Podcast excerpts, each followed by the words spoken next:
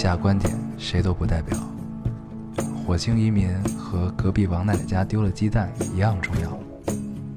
这里是 loading 电台，我们只求在大家 loading 的时候带来点无聊。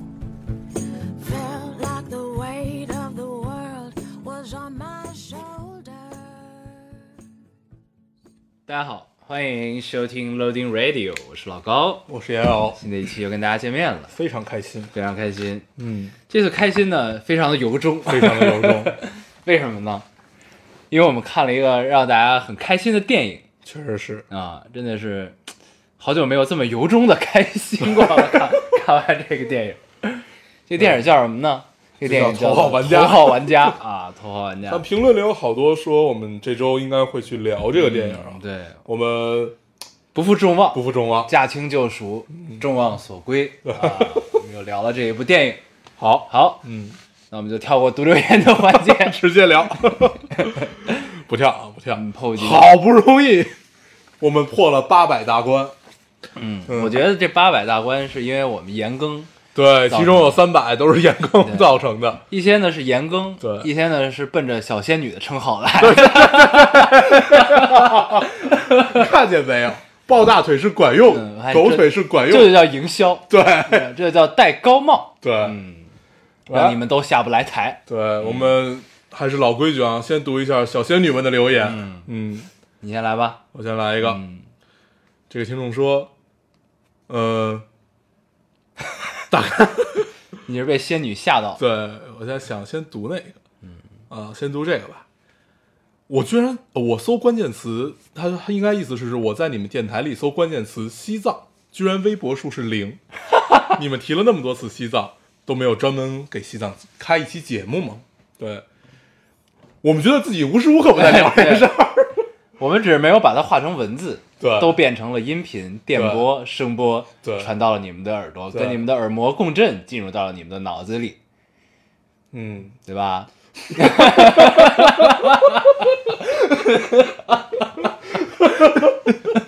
不知道该怎么下嘴，嗯。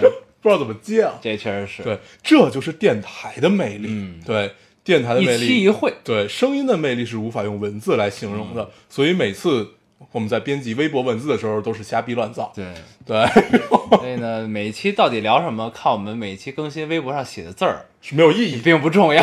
我只是为了凑一凑字数而已。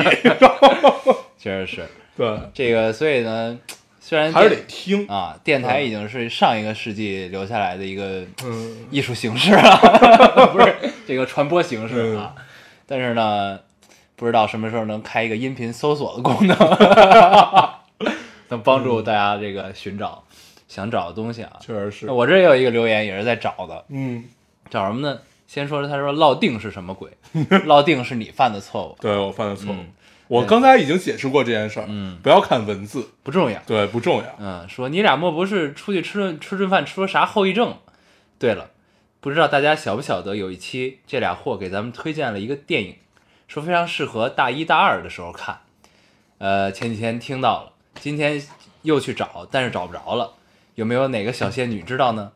你俩有点眼力劲儿，要是没人回我，就把这个问题答了吧，不然我会很难受的。底下确实有人回复啊，嗯我看到这个留言的时候，我想了很久，我也看到了，我也没想起来。确实想不起来，然后底下回复呢说是海盗电台，啊，这么想还真确实很有道理。不管是不是，就当是了，好吗？就是他，就是就是他。就是海盗电台，没有毛病，我们确实提过这电影，对啊这电影也很值得看，很值得看很适合大一、大二的时候看。越热血看越好。嗯，对，就是适合那种所有人都不理解你，但是你就要盯住你就，要这个一意孤行对干下去的时候对啊，看一看。需要盯住的时候，去看一看这个电影。行，嗯，就这么着吧，嗯为了让他不难受，嗯，我们答了啊，我们答了答了，负责任的答了。对对对，我们很有眼力见儿。嗯，我读一个啊，这个听众说，嗯，今天和男票成功安利了你们的电台。我一开始问，呃，他一开始问和我未来的计划啊，就是你们俩的计划，正好听了这期，也和当时的一条留言状态很像，就摘了你们里面说的一段话，给他回了一堆，嗯。之后就和他讲起了你们，嗯，我们已经出现在别人爱情里了，哎，对。我们已经出现在别人爱情里很久了。高兴，嗯，嗯，我们也高兴了很久。对嗯，谢谢小仙女们、啊。，对，是谁上一期说我狗腿？嗯，哎呦，啊你读一个这就是说，你俩最近是不是把“跳票”这俩字儿从你们字典里给删了？啊，嗯嗯，那我连着一块儿读了吧。嗯，这个，如果大家以后我们跳票，就赖这个这是两位听众啊。呃，这个听众说为什么不跳票了？发了三个叹号，为什么？为什么？对，为什么不跳票了？为什么？嗯嗯，这个听众的名字叫神救救我吧啊，嗯对，锅他背，嗯，他背嗯他背他，背如果跳票就他背。对大家记住了，很久没有甩锅给听众了，好爽啊！行行行，就是他。嗯，就是他嗯，我们确实没删啊，只是封存了起来，封存了起来。封印了起来。对不知道有哪位英雄可以解救这个封印。嗯，嗯，你读一个，来读啊，这听众说，听着上期有人说这个得了红眼病，想起来初中一件趣事。有一回春天，红眼病趋势挺严重的，班上开最开始有几个得了的，后来陆续有人被传染，导致班上有将近一半的人请了假，这可把我们剩下还得上课的人羡慕坏了，然后简直眼睛如坐针毡。于是呢，我们那两排的人午觉的时候就开始用手使劲揉眼，揉的自己边哭边笑。你能想象四个人坐一起跟二傻子一样揉眼睛的画面吗？还要互相辨认戏真不真？当然，最后成功获得了三天病假。红眼病没啥，眼红病才可怕。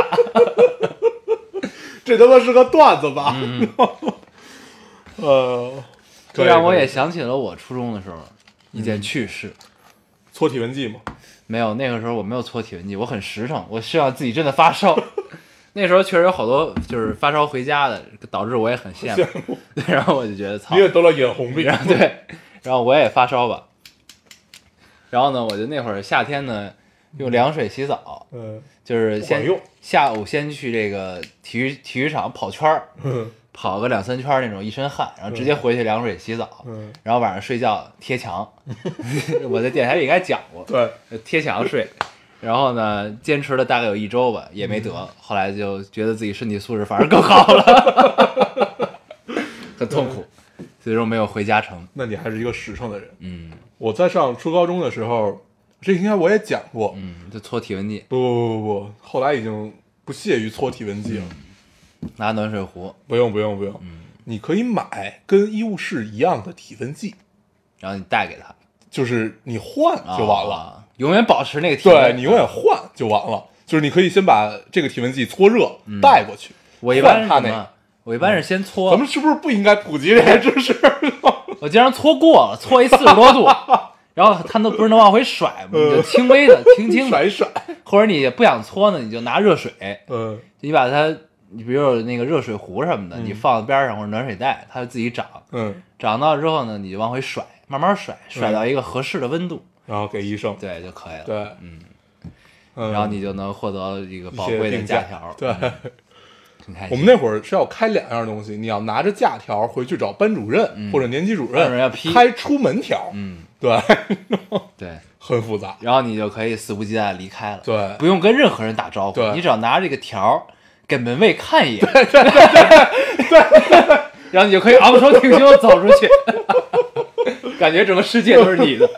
就是想干嘛干嘛。我记得我那会儿逃课最爱干的一件事，就是先去门口的那个书报亭，然后去买买一本近期的游戏杂志，嗯，然后就抱着游戏杂志开始看。然后一般那会儿的游游戏杂志后面会送一张光盘，嗯，光盘里都是一些回家去安装那个，对，就最新游戏的试玩版，对，对，然后我就拿着那个回回去玩，嗯，那是最爱最爱干的一件事很，开心，很开心，嗯。尤其是看了《头号玩家》之后，对，回想起这个日子，非常爽，嗯，嗯，沉浸在逃避现实的幻想中。我读一个，嗯这位听众说，老高样，听你们聊了那么多次爱情，可是我依然做不到洒脱啊。我明白分手，呃，我明白分手了，他爱和他爱和在一起，应该是他和他爱的人在一起吧，应该是这样啊、都不关我的事。可是看到他那么快就和别人在一起了，真的很烦。嗯，要怎样才能做到以后一个礼拜看到他们在一起四次，心里也无动于衷呢？现在我还做不到啊，只能在默默的深夜感叹几句。我们从来没有说过在爱情里要做到洒脱。嗯，嗯，这个不太现实。很难，对，毕竟没人能做到吧？如果真的是爱情的对，就啊不太可，就这种是基本不太可能完成的任务。但是你可以装，嗯，对一般都是装的，对，伪装可，以装。嗯嗯，因为毕竟知心话这种东西，跟就是就是好朋友图一图也就算了，对该装该要面儿还是得要面儿。对，装一装呢，在某个喝醉的夜晚，嗯，对吧打个电话。崩溃 崩溃一下也是很正常对的啊，没有什么丢人与否，对，就是就像有一期圆桌派里讲的一样，就你得能豁，豁到一定的境界，你就成了对啊。啊，那期是讲演员，对，讲演员，对，嗯得豁。但豁其实对于演员只是一部分，一对对对对不是说会豁的都是好演员对，啊，不是说你真的演个神演成一个神经病，你就是个戏精。嗯，不是这样，就是这样。嗯嗯，我来读一个啊你，读一个。这位听众说，悉尼读书的时候，我的闺蜜特别爱听 Loading，那时候 特别爱听 Loading，嗯那个时候我俩几乎每天厮混在一起，她总爱公放，我就按暂停，一次循环。后来我俩都回国了，相隔千里。那天我在上海早高峰的拥挤的地铁里，突然很想他，于是我也开始听 Loading，从第一期追到最新一期，就像我们从未分开。谢谢你们，嗯嗯，不客气，别客气，我们应该做的。嗯，千里姻缘一线牵大。家都是小仙女嘛，那这可能是爱情呀。别 别，对，万一人家不是，没准没准。嗯对，毕竟大家性向都不太明朗，在这个时代。嗯嗯，我读一个啊，嗯这个听众说：“老高要，我来上海了，没有刻意去寻找你们口中那个有着漂亮老板娘的 Yesterday，也没有尝试寻找你们吃过的茶餐厅，希望有一天和他们不期而遇，或者就那么擦肩而过吧，应该也很妙。”（括号一个打死不留言的资深听众特来贡献第一条留言。至于为什么不留言，大概因为大概也是因为留言也是需要契机的，对，就是这样。嗯，对，不要给自己的懒找借口。很讲缘分的女子啊。很讲缘分。我们年轻的时候也总是把懒归结于缘分。对对对，所以我们可以很顺畅的说出，不要给为自己的懒找借对口。对对，真的是。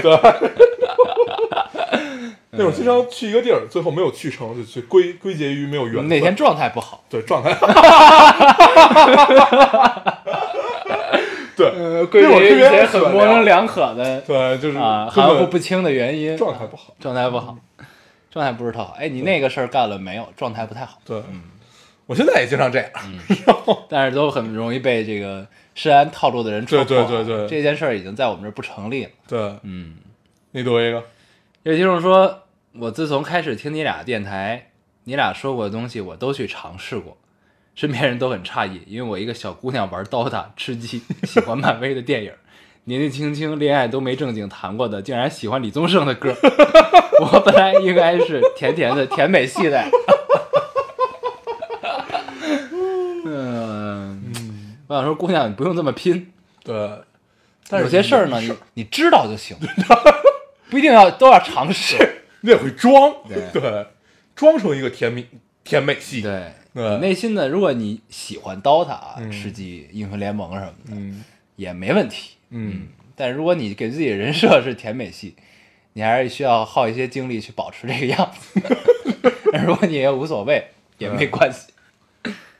啊，嗯，太拼了，太拼了。但是李宗盛歌确实有很多人都会有共鸣。对，他是那种你不同的岁数听会有不同感觉的。对，年轻的时候听呢，会懵懵懂懂、似是而非的有一些感受。年轻的时候听特别容易，反正我是啊，就是陷入了一种很，现在想起来很矫情的这么一个状态。对，就是你以为你深谙人生真谛，嗯但是他妈其实你什么也不懂。仿佛还未经历，就已经被人告知了人生的真相对那种感觉。对，我看马南的时候也是这种对感觉。嗯然后等到你过几年，你真的经历了过，经历过了，你回头去看，你会发现啊，原来真的当时知道的确实是这样。没有没有，就这样吧。嗯，这个就这种人生真谛这种东西啊，其实是不太能聊得出来的。嗯，对，就是真理很多，真相也很多，真相的层面更多，所以你就不停的就像闯关一样，就就像《头号玩家》这个嗯电影不停的闯关，在你没有没有这个尽头，你永远过不去的时候，你会发现退路其实是最重要的。嗯，对，方式要很多退一步。对，嗯你还有吗？我还有最后一个，嗯嗯，这位听众说，老朋友你们一定要去看《头号玩家》，下一期求你们一定要聊《头号玩家》，我敢拍着胸脯保证你们一定会喜欢这部电影的。你们知道我看完电影最大的感受是什么吗？就是幸福。我觉得能和斯皮尔伯格这样伟大的导演生存在同一个时代，真的是太幸福了。你们就算不读我的留言也没关系，只要去看电影，我就很满足了。嗯，我也接这个留言了。对，嗯，我我本来我是打把它把它当做最后一个留言读啊。哦，那我也来读一个，吧我我也当成最后一个啊，好这个这也是关于头号玩家，但是是一个很奇妙的经历。说什么呢？周五晚七点四十，跟朋友一起看电影《头号玩家》，非常精彩。电影结束散场，我还在等会不会有彩蛋。前排的男生转身说：“哦刚网上刚网上查了，没有彩蛋，走了。”那一瞬间我被击中，不知道你们明不明白？想要电话的时候，他已经消失了。回家之后努力回忆他，黑色帽衫，一个人，第三排，讲普通话，呃（括号应该不是本地人）。于是突然联系一个朋友，其实不算太熟，不知道为什么鬼使神差跟他讲了整件事情。他帮我发朋友圈找人，结果你猜怎么着？男生是他们单位的同事。我被这件事情奇妙的缘分震惊了。原本以为大海捞针去哪儿找人，现在竟然找到了。睡了一个好觉，醒来依然没有回过神儿。现在想办法要他电话。ing，作为一个作为一名固执的金牛女，从来没有干过这样的事情。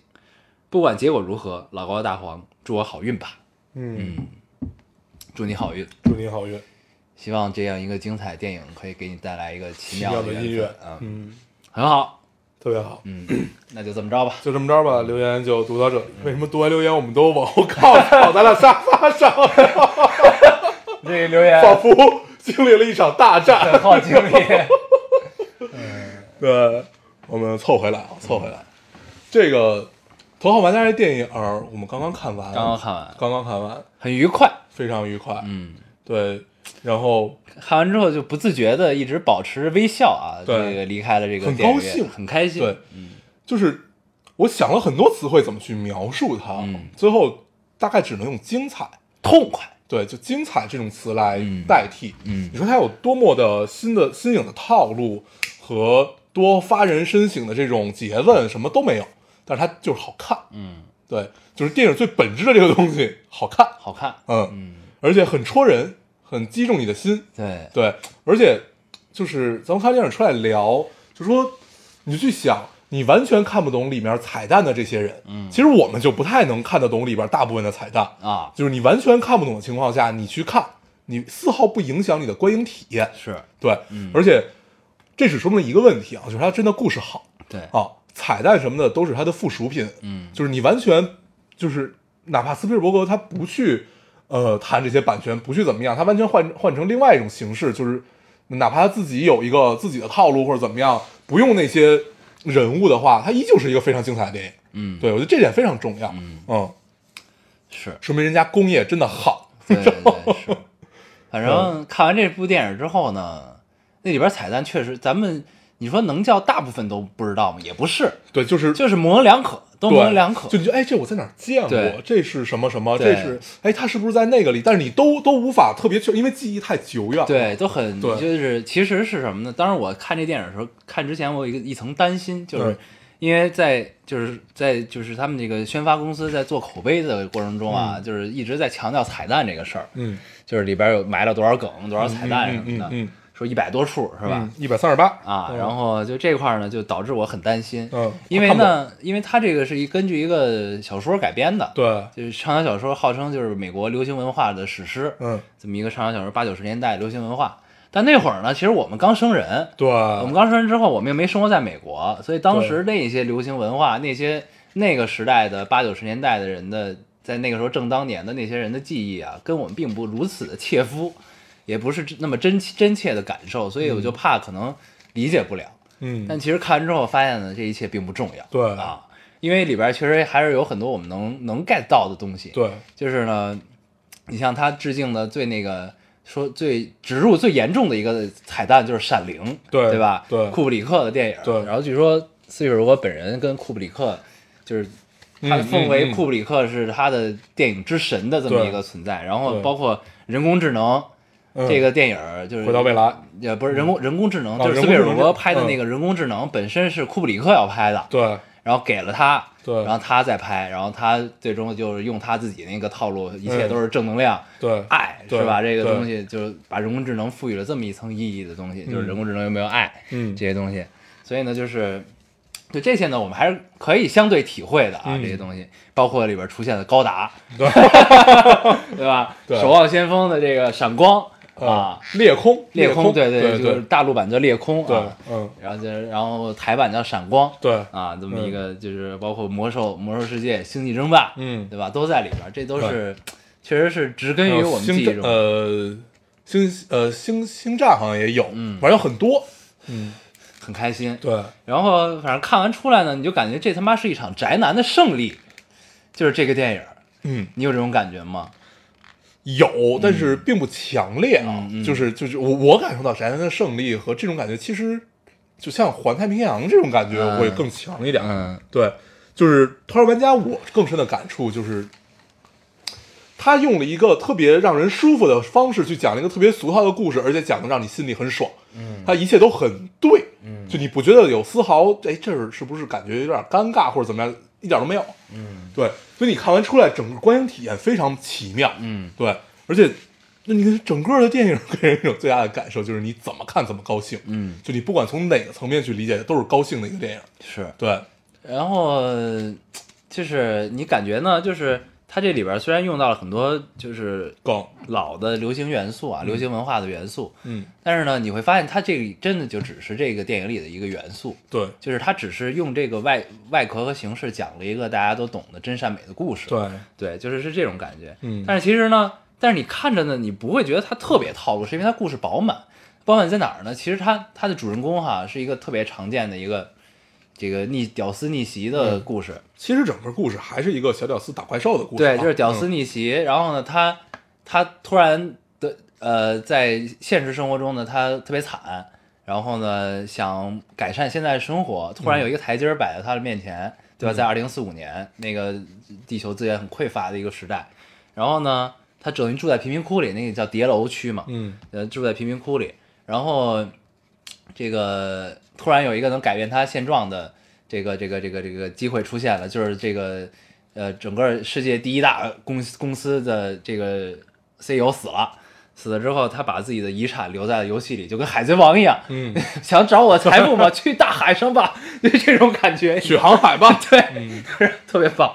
然后呢，就，然后就就等于他哎抓住，就看到这么一个生活的希望，嗯。这么一个机会。嗯，这应该是不止他看到了啊，对就是就是整个所所有的人在这个游戏都在冲里都在去寻找这个希望。对，就跟嗯海贼王一样，真的是对跟海贼王套路是一样的。对，然后呢，然后他成成为了一个幸运儿，他主角光环也好，嗯怎么样也好，对吧？他知道了，嗯他知道之后，然后，然后呢，他在现在虚拟的游戏中呢，有了一个有了一个重大的突破，嗯。那他现实生活中就一定会出现问题。嗯。它是两条线联动，对，一条呢是现实生活，一条是虚拟生活。嗯。一开始呢，两条线是看似互不相连的并行着对，走着，然后呢，然后在剧情推推进到一定程度的时候，突然两条线交织，对，现实影响虚拟，虚拟影响现实，然后到最后共同两条线交织着穿插，推向了高潮，嗯。对吧？是这么一个感觉。嗯。所以呢，就是这两条线就会让观众觉得这个故事是很饱满的。嗯呃，你看，你看这一条线，看觉得到了一个节奏之后，然后导演就会哎带你从那个线出来，咱们到外边这个线看看，嗯，然后到外边这个线看到一定程度觉得累了，哎，你再回去看看，对，就是这么一个感觉。对到最后双方互相影响，互相这个完成了自己人物的成长和。突破。其实呃，他应该是从刚开始就是把两条线直接交织在了一起。对对，应该是没没有没没有这个，就刚才你提到这个过程，因为刚开始他从那个楼上下来的时候。嗯你记得吧？他出那个叠楼区的时候，嗯就出的特别特别奇怪啊，穿过别人的货车什么的这种方式。嗯就从那会儿我们可以看到啊，原来这个世界大家都是被，就是所有的人全部都在玩这个游戏，它是只有虚拟的，大家是不太在乎自己身边到底是谁和自己过的是什么日子。对我只要在虚拟的世界里够够强够爽就可以了。嗯，对，是这样一个状态。然后之后就慢慢慢慢慢慢慢变成了一种很俗套的，然后怎么样怎么样。但是它最后我觉得亮点是在哪儿啊？我觉得真正让你眼前一亮的就是，呃，没有跨出这一步，然后他选择跨出了这一步的时候，嗯，对，就是那块儿，不，这是两两层寓意。，对，嗯他就是这个主角在呃这个电影里的设定是最了解这老头儿这个人，这老头儿叫不不不加迪，不是不是，布布列迪什么，就反反正就是这个游戏，这个绿洲这个虚拟游戏的设计者，对虚拟世界的设计者啊，，对，这设计者呢，他应该是最了解他的这么一个人。嗯，然后呃，他比就是那个幺幺零幺公司叫 I O I 啊 I O I 公司，有人把这个理解成了 L O L，对对，也没有毛病英，雄联盟啊对，然后呃，他比他那个整个智囊团都要厉害。嗯，对，就是他一个人，他是世界上最了解这个人的人，然后通过他，然后来反映这个老头到底是一个怎样的人。通过不停看他闪回，其实他那个闪回就就就就像我们日常中看到的所有，就是这些大牛逼们的样子，其实是没有什么区别的。这个设计者的演员是《间谍之桥》的那个老头，，对对，就是那个老头儿，很妙，嗯，演的还是那个样子，说不清话，就说不清话。但是很对，老头儿可以，对，但是很嗯对，很对，嗯，然后这个其实就是你说到这儿啊，这个主角是最了解这个设计者的，嗯，但其实这个编剧的意思是什么呢？我感觉啊，嗯呃，主角替这个设计者完成了他未完成的使命，对。对吧？就是其实是两个互相在成长对，互相指引。对，呃，设计者有自己的遗憾，他把自己的遗憾留到了他死后。这个遗产里面在遗产里面，这个一一关一关的突破，你要拿到三把钥匙，你才能得到我的遗产。对然后呢，等于是等于是在寻找线索，在了解他的过程中，了解这个挑战者也跟着这个设计者一起在成长的一个过程。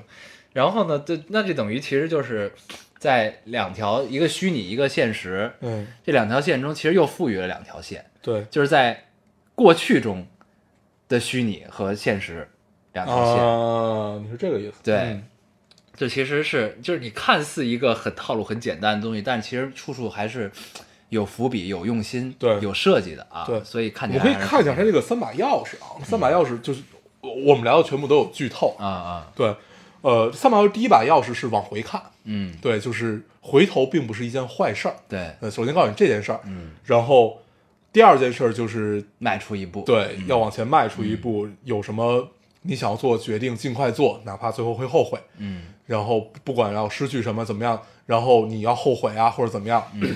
第三个就是告诉你，人生是过程，嗯。人生只是一个小过程，你不用在乎输赢，嗯就无所谓最终的结果是什么样子，最重要的是这个过程，哪怕这个过程是毫无意义的。我觉得咱们可以给大家讲的细一点啊。对，所以我我我我说完啊嗯，所以里面把这个东西叫做彩蛋。嗯对，就彩蛋这个东西，我们最早知道它是从哪个里面，是从其实是从漫威里面。嗯嗯，对，然后就是我们现在就是普罗大众所知道的彩蛋，基本都是从漫威里面最后留彩蛋，它赋予彩蛋意义或者怎么样。但是真正的彩蛋，从刚开始出来有彩蛋这个词的时候，它其实没有意义的，它只不过就是设计者的一个小心思或者小什么东西在里面。你发不发现都不影响整个剧情的推动，我刚才也不影响。我刚才看了个影评，嗯说就是其实其实有点阅读理解啊，这嗯东西。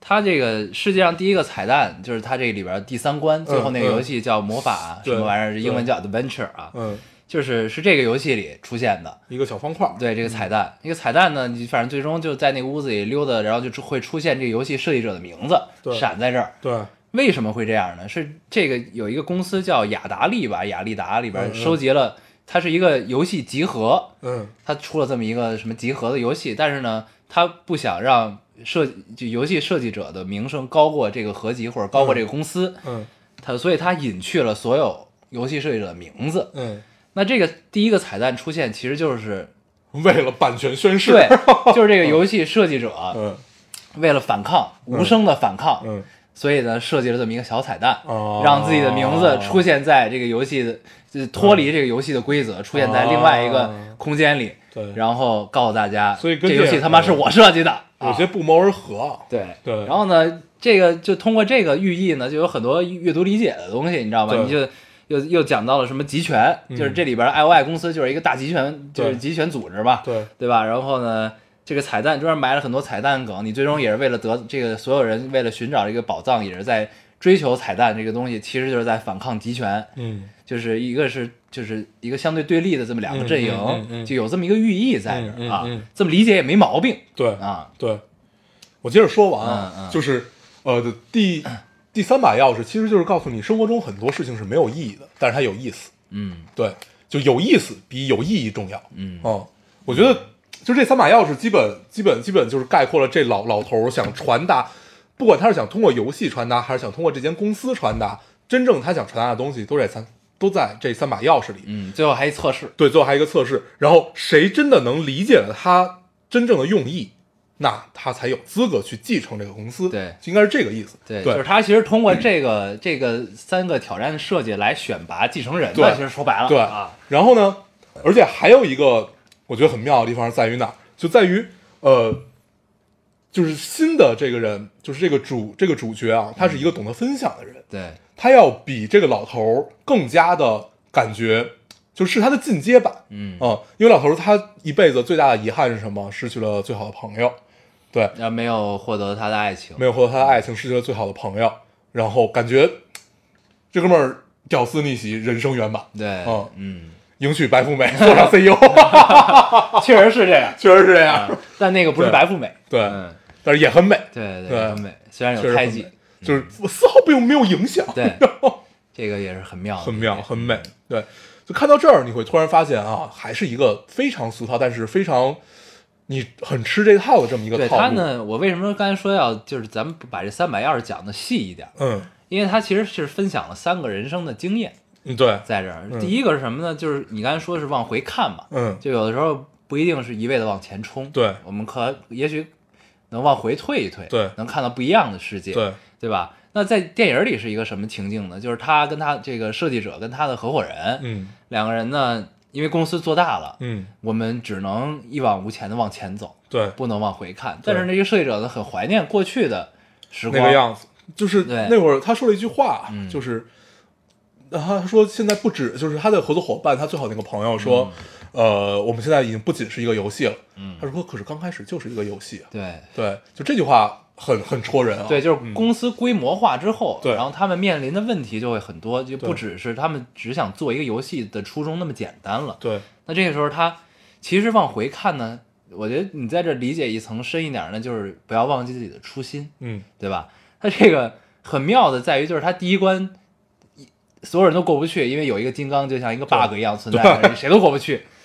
然后你当他理解这层意思，在开那个起点，所有人都往前冲的时候，他还是往回倒。嗯，然后跟那个他那个在资料馆里查到的这个资料说，咱们什么时候能不能踩全力踩下油门往回退？嗯，然后跟这个在起点的时候踩油门往回退，这个其实是一个暗合嘛。嗯然后往回退之后，发现进入了另一个世界，就像玩游戏开了挂一样。嗯你进入这个游戏的后台，嗯但是呢，你没有任何的阻碍，一路畅通走向了终点，对，这么一个感觉。很简单。，对，所以呢，第一关其实告诉你什么时候往回看看，嗯别忘了初心，嗯对吧？这是第一个挑战，想跟大家分享的道理。那第二个是什么呢？第二个就是，其实往前迈一步是什么？就是这个设计者看上一姑娘，带这姑娘呢去看场电影儿，然后呢，他没往前迈这一步，就是俩人本来能接吻，接吻之后就能在一起，然后呃顺理成章这么一件事儿的时候，这人没有勇气走出这一步，因为他其实一直是一个不善于跟世界沟通的人。嗯。呃，所以他才能在虚拟世界中能造出这么牛逼的东西来，嗯。因为他有自己的另一片世界啊嗯，这个很合理，我觉得、嗯。啊，所以呢，等于他其实没有抓住该抓住的机会，嗯，造成了自己人生的遗憾，没有勇敢迈他在现出这一步。在现实的生活里面没有得到自己想要的。嗯。嗯。对，所以呢，这第二关其实就是告诉你，在该抓住机会的时候，给自己点勇气，对迈出这一步对啊。那第三个呢，就是过程。对，意义，就是，呃，第三个就是彩蛋，就是没有意义的一个东西嘛，因为这个彩这那个在特定到那个 adventure 就第三个挑战的那个里边的时候，其实他告诉你是输赢不重要，对告诉你是要享受游戏的过程。有的时候我只是想在这个黑房间里随意的走一走，对随意的看一看，对那这个没有没有意义的过程，这个玩游戏的，在游戏本身享受游戏本身的这个过程，变成了第三个挑战赢掉的一个决定性的条件。对，所以呢，这个事儿其实就是告诉大家，有的时候呢，结果不重要，嗯对吧？这个过程很重要，途中的风景很重要，对吧？对，都这三个挑战想告诉大家的意义呢，都很俗套。对，非常俗。对，然后，但是你要想把这电影拍了呢，其实可以分仨电影拍。然后，但是它有趣的地方，它经就是它把它安在一个很成功，然后这个人也不善于和世界交流，把它安在他的身上，就是他一生总结出来的这些东西是需要他其实是想找一个能超越他的人来继承。嗯，对，是这样的一个套路。对嗯，能理解他曾经就很对，嗯一切都很对。所以呢，就这三个，呃，对，然后第就是他通了三关之后，到了最后那个要继承测试那个公、嗯公司的时候，他发现这个就是那个主角最后发现，啊，这他妈还是一测试。对，这个其实是更往前迈了一步的一个、嗯一个一个意义，嗯就是什么呢？他不希望，呃，我通过重重选拔选出来的这个继承者嗯，重蹈我的覆辙。对其实第三个才是他失去了他的好朋友。对对吧？他不想说大家再重新迈这一步，因为他在签那个合约的瞬间，因为他很了解这个老头儿嘛，嗯他发现这这不就是他当年做的这个决定把他朋友赶走的时候就是嗯这么一件事儿嘛。对对，然后只有最终能通过这个测试人，才能嗯真正继承这个公司。对，对，那段我很喜欢啊，因为我特别喜欢那个故事，就是类类似于这样的一个故事，就是一个少年变成恶龙的故事，应该大家都知道。啊，勇者斗恶龙，对，勇者斗恶龙最后发现恶龙的财宝以后，看着财宝眼冒绿光，最后也变成了一只恶龙，然后等待着下一个少年。对，就这样一个故事啊。是，但是我呃，嗯，你说，我看到最后啊，就是他通了三关之后，进入到那个充满宝藏的嗯房间的时候，我有一我有一阵儿瞬间热泪盈眶。嗯为什么呢？因为我看这个电影的时候，我就带着一丝这个玩家的心态在看，你知道吗？就是你当你看到那个画面的时候，就是前提是他走进这个宝藏，在他玩第三关的时候，所有人都已经死了。嗯这个世界里的这个游戏世界，所有人都被这个所谓的这个集权的这个 I O I 公司炸掉了，全死了。但是呢，因为被炸了服啊，因为这个是主角光环嗯和他对这个游戏特殊的理解，对，他获得了多一条命。额外一条命，这点真是太妙了！真的对，当他再出现的时候，所有人都死了，只嗯这个世界只剩他一个人的时候，对，但然后那个他埋了一个深梗，嗯，这梗就是他跟图书馆馆长打赌嘛，对然后图书馆人说输了，给了他一个二十五美分的一个硬币，还不要，对但最后还是就是莫名其妙拿拿着硬币，到最后发现这是他妈的续了一条命的意思，我操，太牛逼了！这个设计这个梗太棒。看看到这儿的时候，让我全身鸡皮疙瘩对。，这个是功力啊，这个真的是导演的功力，一下就出来了。真的太棒了这块儿，而且那个硬币就是咱们小时候玩很多游戏的时候，你续命的时候，那个右上角那个那个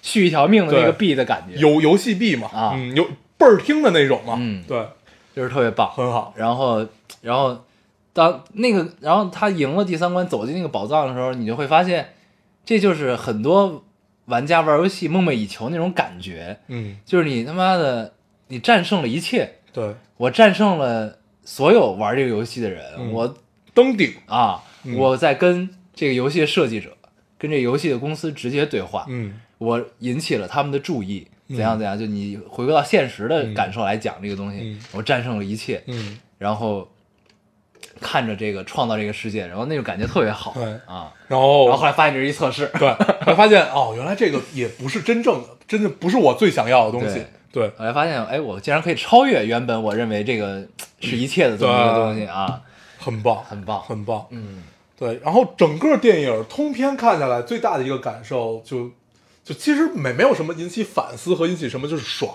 嗯，爽，因为里面所有的东西都很平常，都很平常，但是就是这些所有的平常构成了一个你非常好的观影体验和非常爽的观影体对验。对，而且你没有觉得说这个东西呢有什么创新，嗯，对，就是你其实完全感觉不到创新，对，但是呢，你依然觉得它很新，对，就很妙，对，很妙，就一切它的所有设置和它所有的小细节，嗯，都让你感觉到，嗯，这样没有毛病，就应该是这样，这样没有毛病，就是我很久，我好久没有看完，就这电影看完之后，嗯，我记得我伸了一个懒腰，说：“我操，太牛逼了！”就这种感觉，很爽。啊。对，没有毛病，高兴，嗯。对，然后，而且就这个电影还有一个小妙处啊，但是到现在我还没有特别特别理解到，嗯。就是最后这个幺零幺的这个头目，嗯。没有开枪，嗯，对。我实在太想把它叫做幺零幺了。幺零幺这个头目没有开枪，嗯对，但是他转身回到车上，就开始逼逼，啊。然后被人揍了。对，但是呢，这里边还有一个特别妙的黑点，嗯就是他黑一些游戏公司，嗯。就有点像黑腾讯，嗯，你记得吧？记得记得记得。然后就是这个幺零幺这个公司就说，你可以这个老板嗯。他以前是这个绿洲这个公司的实习生，对，在这个主要负责端咖啡。对，嗯。在这个绿洲还没上线，还在设计的时候呢，他就给这个设计者建议说，嗯你可以设计设置会员等级啊，对，让他们充值的金额。对，有什么青铜，有白金，有黄金，有什么的，然后然后变成充钱，会员，对，让他们充钱，怎样怎样怎样，这 时候真的太太太逗了，然后那个设计者只说了一句话：“嗯咖啡不错。这黑的真的太”妙了，对，嗯，就很棒。对，里边你还能感受到很多人民币玩家的特权，对对对对对，确实是有一个还有游戏商城，你去逛游戏商城的那种感觉，对游戏商城真的是太爽了。就是你不管你有没有钱，嗯但是你在玩一玩一个游戏的时候，你特别爱逛游戏商城。对那时候你就幻想我买了它会怎么样，对买了它会怎么样，对然后在你心中种下了草，然后总总有一天你会来这儿拔这个草，对，就是你总会买如果买完了之后发现也不会怎么样。对你总会买，只是时间的问题对啊。它就在那儿，呃，这是一很爽，很爽。嗯这个这个电影就是抛开一切彩蛋，它都很爽。彩蛋，如果大家真的感兴趣的话，其实网上有很多很多去，就是去解读这些彩蛋的。然后我当时就是看了这个，然后才去看的电影，后来发现也并不影响，对，嗯并并不影响。所以不管你是玩没玩过，感没感受过，这个电影都是一个非常好的电影，嗯，很值得去看。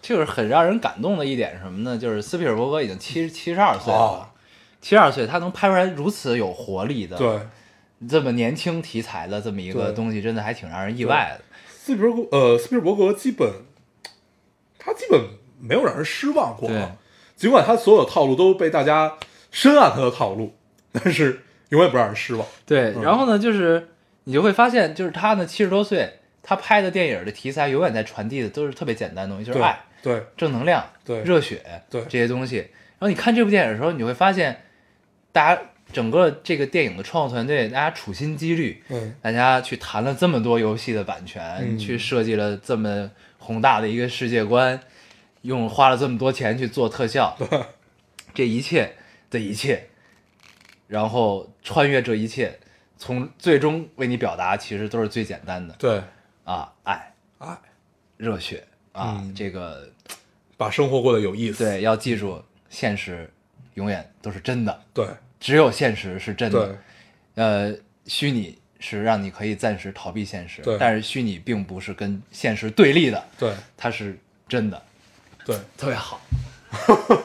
就是里面试图去剥离这个虚拟和现实之间的关系啊。嗯然后我们整个看完下去，就是就是根本你完全不用想它有没有剥离或者剥离的怎么样，嗯，因为它已经讲得很清楚，你最后归元到最后的结尾，那就是周二和周四我们修复。啊，然后对，对就是它其实比较好的一点是，他没有否认虚拟带给大家的是不好的。，对，就是这这一点也是为什么就是咱们聊过，其实咱们聊过很多期游戏，嗯对吧？聊很多次游戏，嗯就是为什么就是在很就是在我们传统观念里啊，家长或者是岁数大的啊，可能都会觉得游戏玩游戏是不务正业，这样的，而且为就会向你提出一个问题：你怎么嗯长这么大还看漫画？你怎么长长这么大还玩游戏？对但对，他们会觉得游戏只是小时候你会玩。对，哦，但是这个这个电影的这个绿洲整个这个世界观的设定，这绿洲之所以能成立能存在，是因为现实太残酷了。对大家都在虚拟的世界中去逃避这一切对啊。这个其实只是，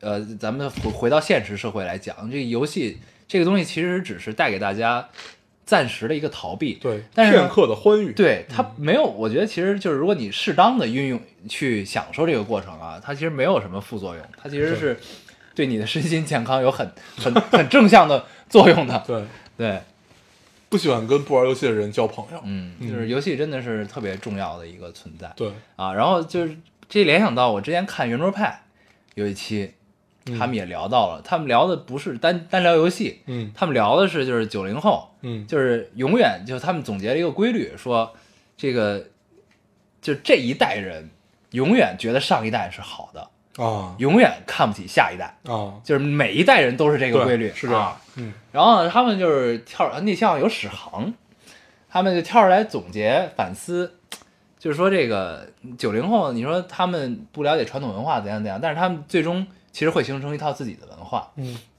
你就像呃，他们没读过三国，没读过春秋，没读过这，没读过那个，里边的那种那种那种那种那种那种所谓苍凉的伟大的战争中产生的情怀，产生的友谊，他们无法经历。嗯但是呢，这代人也许他们在游戏中可以经历啊。嗯我们为了一个游戏，对吧？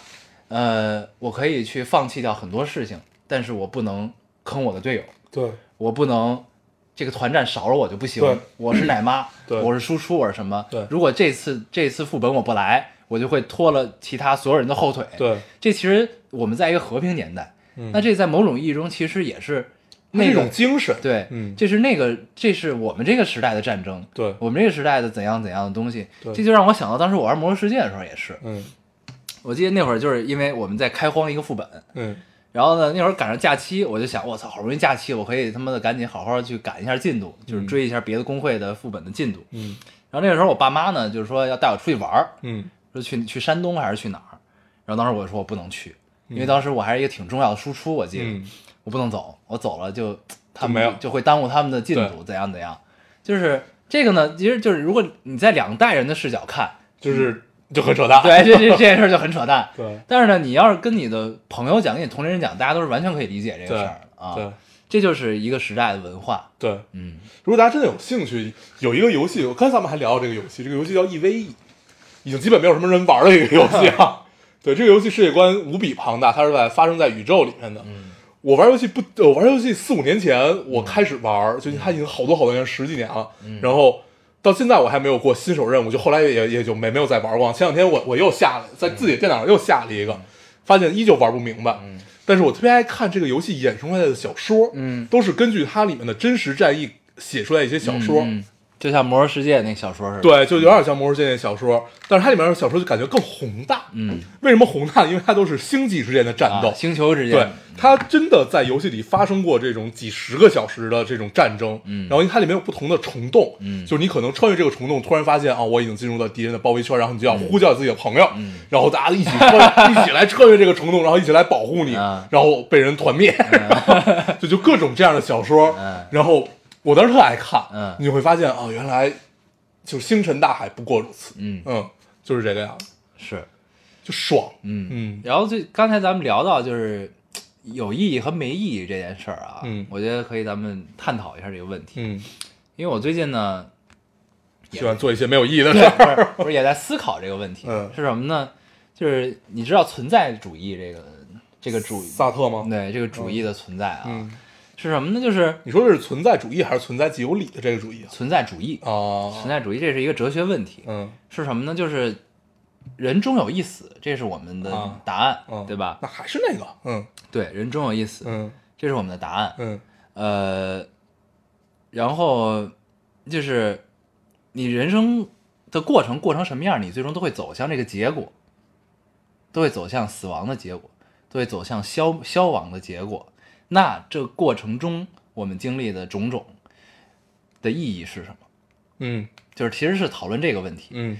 你其实是人生下来是一件特别不公平的事儿，嗯。因为这是没有你任何选择的机会对，就是你被动的来到这个世界。嗯。你来到这个世界之后，你就知道你你你的开起点，你从起点上就知道你最终会走向灭亡。嗯。那这中间的过程，你短暂的几十年到底有什么意义？嗯。对，然后呢，我一开始想了这个问题，然后呢，其实我也想到了答案。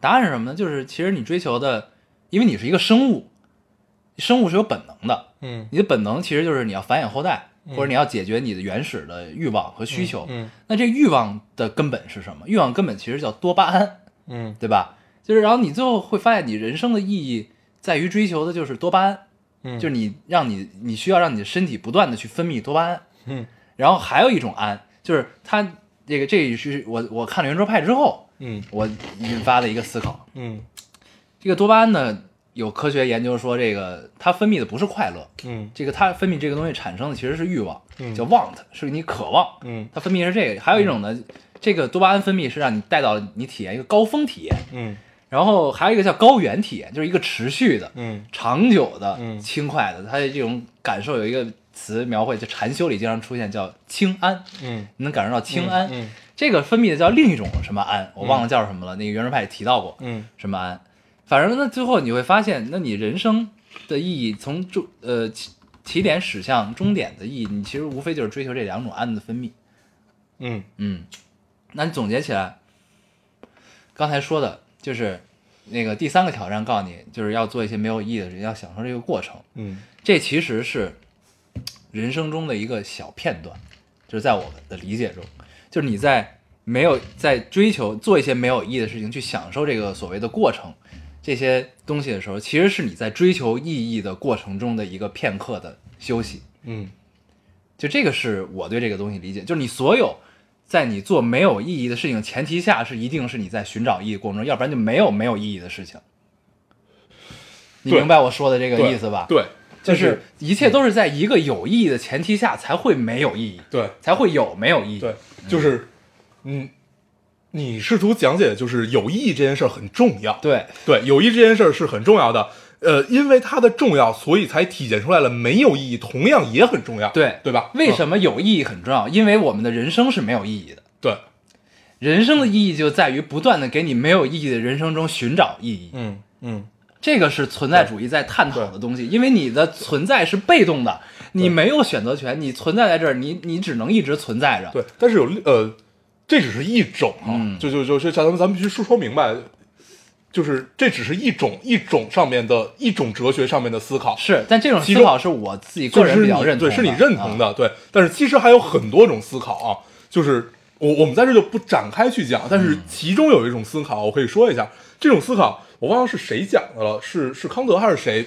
是理性批判，我真忘了。就是他那里讲的就是存在这件事儿，他没有他他没有去批判萨特或者怎么样，他只是讲他自己一套东西，就是存在这件事儿，他不认为是一定有理的。嗯对，有理的地方在于哪儿？在于不存在。嗯对他试图理解的是不存在到底是什么，就是虚无到底是什么，就真正的虚无是你不在，你的精神也不在，就是你的人完全没有的状态下，你是谁？嗯对你就是就是你完全虚无的状态下，你还在，但是你是谁？他试图他很多试图去解决这个问题，然后就这种不同的哲学上面的思考组成了我们这个社会，嗯，所以它才变得有意思。是。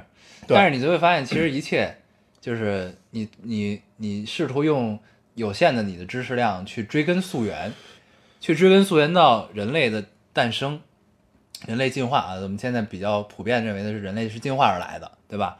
进化来之后，从原始社会逐渐就是形成社会，走向这一切，其实包括我们现在生活的所谓的文明世界中，我们建立的社会制度，建立这一切，其实都是为了满足我们两种多巴胺，对，是这样的，嗯就是是就是，其实都是从我们最原始的欲望中对生发出来的，对才会有现在这一切的东西。对，那你像刚才你说的探讨的这个，就是哲学的尽头一定是绝望的啊！嗯这这这是我自己的理解，这不代表所有人的理解啊。但是就是反正你喜欢看这些东西吗，你看完了之后你会自己有一个反思。反正我我感觉哲学哲学的尽头都是绝望，但是这种绝望里头是会萌生希望的。对，对这就是人性嘛，这这就是这个，就是就是还是其实就是还是在找意义。说白了，，而且你会明显的发现，这些大哲学家有时候不敢把话说的太绝，嗯就不像他们干出的事儿，嗯就是你会感觉。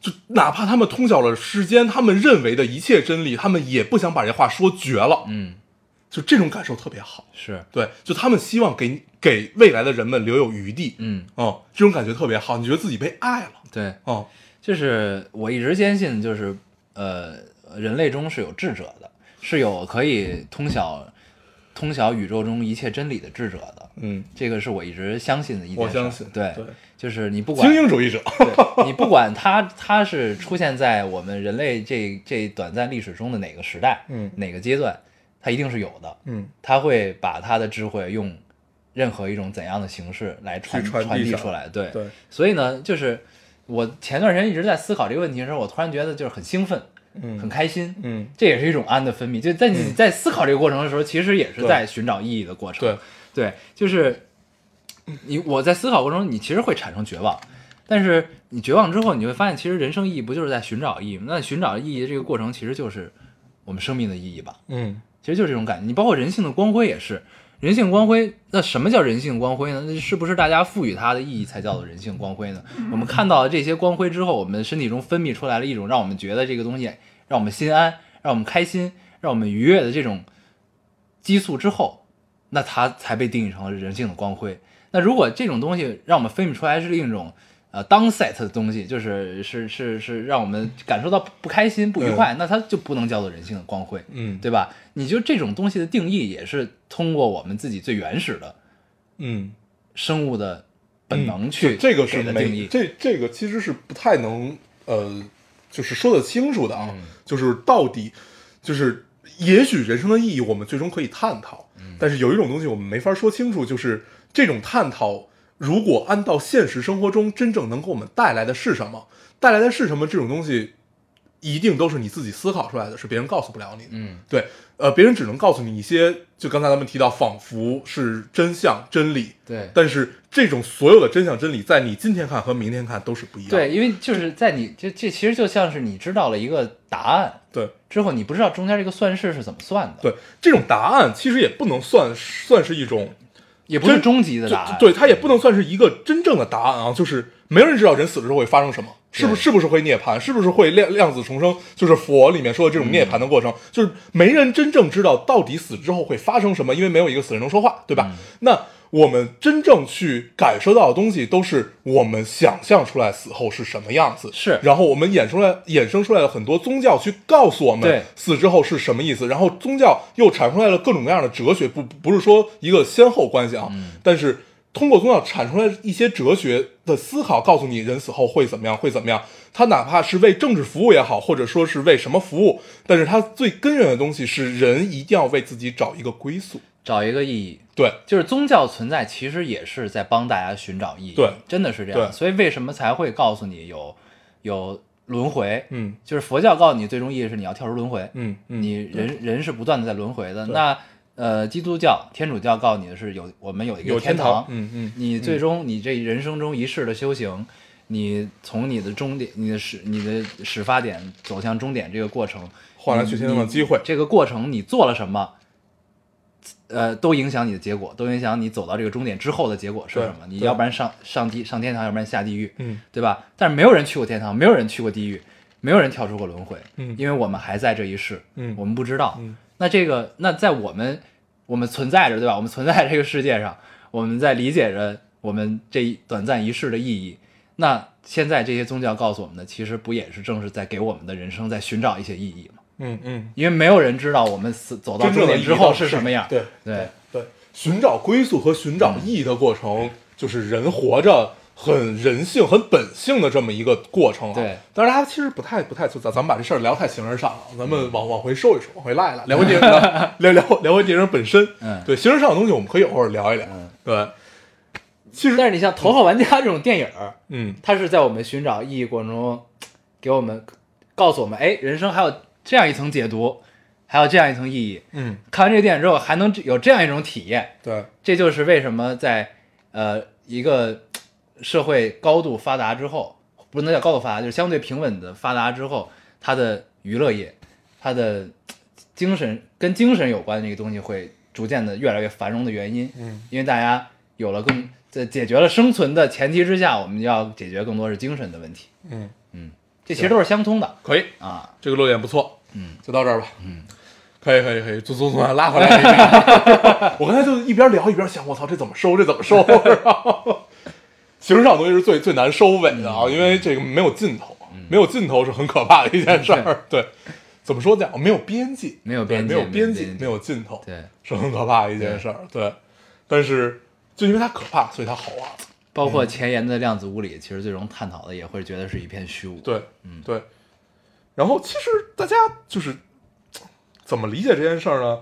都大家都看过《武林外传》吧？嗯，《武林外传》里边有很经典的一段话是秀才说死姬无命的时候那段话，可以深刻的体会一下这段话，其实说出来的一切，所以宁财神还是牛逼的，行吧？那咱们就到这儿吧。行，嗯。差不多了啊，嗯。嗯，我们从从一个电影聊到了一个很形而上的东西啊。啊，也是不容易。对，不是，主要是跟大家分享一下最近的思考，对。最近的思考。嗯，行，那我们，哎呀，就也不过多的总结什么嗯。啊，还是总结一下吧，嗯。就是人间永远有真善美啊，嗯，一切都是看你怎么聊。对，都有爱，都有爱，都有真善美。对，你像一个七十多岁的老爷子，还能拍出来这么年轻有活力，嗯并且传递着无限正能量的电影，嗯让我们的人生 他没有充变啊，让我们人生充满了希望。哎，嗯我忘了说一点，就让我最让我感动的一点是什么？看这个电影，他致敬了很多东西，对吧？嗯它致敬了很多在我们平时忙碌的生活中可能不会时常被想起的东西。嗯嗯它致敬了很多，就是其实它这个东西在现在二零一八年，在二二零一八年的一个电影里出现了很多过去流行文化的东西，这一点就其实是很有意义的一件事儿。嗯为什么？因为这些东西，就是这个电影告诉大家，这些东西是在被我们记着的。嗯，我们是记着这些东西的，嗯它不是只存在于过去，而是它是鲜活的活在我们的记忆中的，嗯它时常的会被我们想起。嗯，大师永远在。对，它的存在是有意义的，这点是特别让人感动的一件事。因为其实有好多东西都是尘封的记忆，你包包括忍者神龟，嗯对吧？里边出现忍者神龟，嗯出现了星际争霸，出现这些东西都是已经一个过过去式的东西，对但它依然还是在被我们记记着，对，还被我们想着。这件其实其实是挺让人感动的一件事儿。嗯，嗯行，嗯，那就到这儿，一切还是有意义的。一切没错一切还是有意义。嗯对，行，好，在追逐过程中干一些没有意义的事情，也是有意义的。嗯哎，所以最终一切都是有意思。嗯，行，那我们就不过多总结什么了。嗯嗯，我们还是老规矩，说一下如何找到我们。大家可以通过手机下载喜马拉雅电台，搜索 Loading Radio 老丁电台，就下载收听，关注我们了。新浪微博的用户搜索 Loading Radio 老丁电台，关注我们，我们会在上面更新一些即时动态，大家可以跟我们做一些交流。嗯，现在 iOS 的用户也可以通过 Podcast 找到我们，还是跟喜马拉雅一样的方法。好，那我们这一期节目就这样，大家收听，下期再见，拜拜拜。